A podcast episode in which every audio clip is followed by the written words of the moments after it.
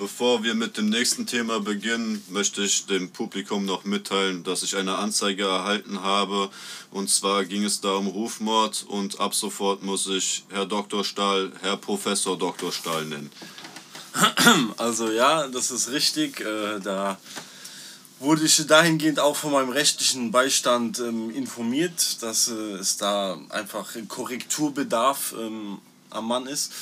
Und ähm, ja, das wird jetzt leider so herausgearbeitet, äh, weil man muss überlegen, man macht seinen Doktortitel und am Ende ist es so, man wird dann ehrenwert zum Professor ernannt und dann muss so ein Diplom einfach auch gewürdigt werden und das muss dann auch für das Publikum ersichtlich sein und man muss einfach wissen, mit wem man es zu tun hat.